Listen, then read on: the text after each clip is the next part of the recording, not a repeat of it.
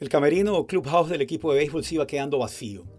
La mayoría de jugadores de los Dodgers de Los Ángeles habían terminado ya su jornada laboral, su entrenamiento. De pronto un destello intenso de luz avisó que alguien abría la puerta.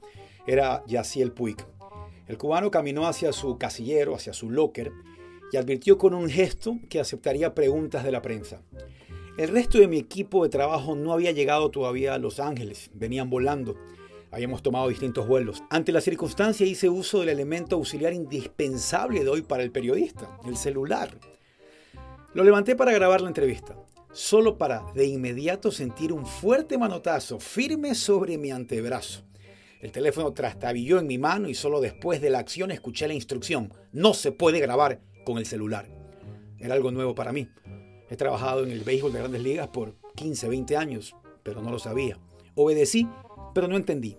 Reglas de la MLB para, según dicen ellos, darle la importancia que merecen a los que han llegado desde siempre con equipos profesionales, tradicionales y grandes a estos camerinos.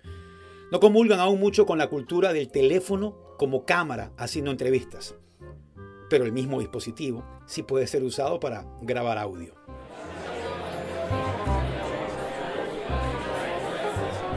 Hace pocas semanas en Dallas, Tour de México en los Estados Unidos. El rival era Ecuador. Un día antes del partido, tanto el Tata Martino como el Bolillo Gómez daban ruedas de prensa. Las salas del estadio ATT tenían tantos detalles de la historia de los Cowboys, el equipo de la NFL que juega ahí, como carteles indicando que es prohibido emitir señal en vivo desde dispositivos móviles para cualquier plataforma. Cero streaming generado por periodistas. Está prohibido. No se puede generar contenido extra. Cualquier imagen en vivo solo puede ser originada por ellos. La prohibición es clara. Cero Facebook Live, cero Instagram Live. No existe el Periscope. Unas semanas antes de este partido se jugaba en Florida. Ecuador y Estados Unidos hacían reconocimiento de la cancha del Orlando City Stadium.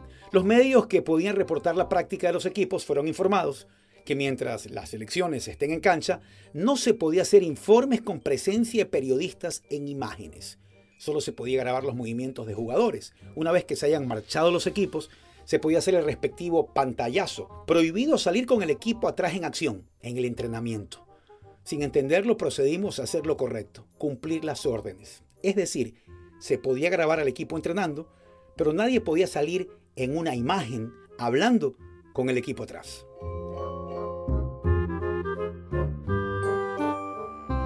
La Liga Pro en Ecuador también ha sido específica en su reglamentación. La emisión de videos dentro de estadios en día de partidos es prohibido para medios como las radios, que utilizan alternativas transmedia para también informar audiovisualmente desde algunas de sus plataformas.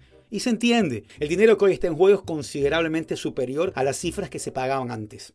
El evento estelar y sus imágenes crecen en exclusividad en el mercado de valores altos de hoy. Las ruedas de prensa han sufrido también el contagio de la prohibición. Cada vez son menos las preguntas disponibles o temas permitidos a tocar. La protección al jugador o protagonistas es palpable. La limitación de preguntas es comprensible cuando hay salas de prensa repletas de periodistas y la conferencia podría volverse interminable. Pero la acción más patética se da ahora cuando entrevistas a alguien y junto a ti o el entrevistado, aparece la figura del cuidador o vigilante mientras haces la nota. Parado a tu lado, con mirada fija como elemento de gestapo y demandando que todo sea ágil. No me pasó hasta ahora, pero ¿será que esta nueva figura podría parar la entrevista si no le gusta una de mis preguntas? Es el nacimiento de un nuevo elemento condicionante a tu lado cuando haces tu trabajo, el vigilante. Los derechos de los grandes eventos deportivos hoy son costosos e inalcanzables para muchos. Esto generó que la oferta extra del propietario del producto ahora incluya imágenes de entrenamiento y declaraciones de jugadores en el paquete total. La masividad y proliferación de medios independientes ha ocasionado que la obtención de una credencial sea materia compleja y engorrosa, al punto que hoy hasta se las vende o se cobra por ella a cambio de servicios. El nuevo modelo de organización comunicacional cortó de manera considerable la presencia de enviados especiales o emisarios que llegaban a la sede para generar contenidos dirigidos a sus audiencias. Es tanto lo que se paga ahora que el gasto extra de enviar periodistas quedó casi cancelado. Con lo que envíen los emisores basta para muchos.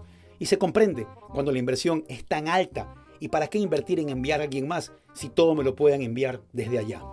Ni contarles los caminos que se toman hoy para llegar a una entrevista. A veces se debe llamar al relacionista público al equipo, al manager del jugador, al jefe de imagen. Es necesario por momentos tener tres aprobaciones antes se podía llamar directamente al jugador y no había problema alguno. Pero justo es decir que antes eran menos medios y el círculo era más cerrado. Hoy las intenciones de algunos comunicadores tienen otros fines y la cacería de errores o contextos cambiados en declaraciones valen mucho para la carne sangrienta que buscan algunos. Se entiende la nueva estructura, pero no se deja de echar de menos el tiempo en que después de los partidos podías entrar al camerino y entrevistar a todos los jugadores. Cuando en los entrenamientos estaban disponibles todos los deportistas y daba declaraciones quien quería. Nunca se puede ni debe exigir que ofrezcan reacciones. Tomarlo a mal o criticar a alguien por no querer hacerlo es no saber de periodismo, no ser profesional. Hoy lo más común es la agenda de semana, sabiendo qué día se podrá acceder a entrevistas y qué jugadores hablarán. Por lo general no son más de dos jugadores. Y en Emelec, durante un tiempo, Marcos Mondaini parecía su vocero. Le tocaba hablar siempre, solo a él. Los clubes manejan en alto porcentaje la agenda de los medios. La sinergia se debilitó a puntos críticos. Es que hacen cada pregunta, preguntan lo mismo, tienen mala intención, son cargosos, sí, todo eso cuenta para la interpretación de lo que pasa hoy. Es cierto, acá solo hemos enfocado la perspectiva de hoy, donde casi todo es prohibido. Solo hace un par de días Vito Muñoz me decía, ya no es divertido ir a mundiales de fútbol. Uno iba con la adrenalina de conseguir entrevistas basadas en sus instintos y capacidad periodística. Ahora, o todo es prohibido, o tienes que pagar para conseguirlo.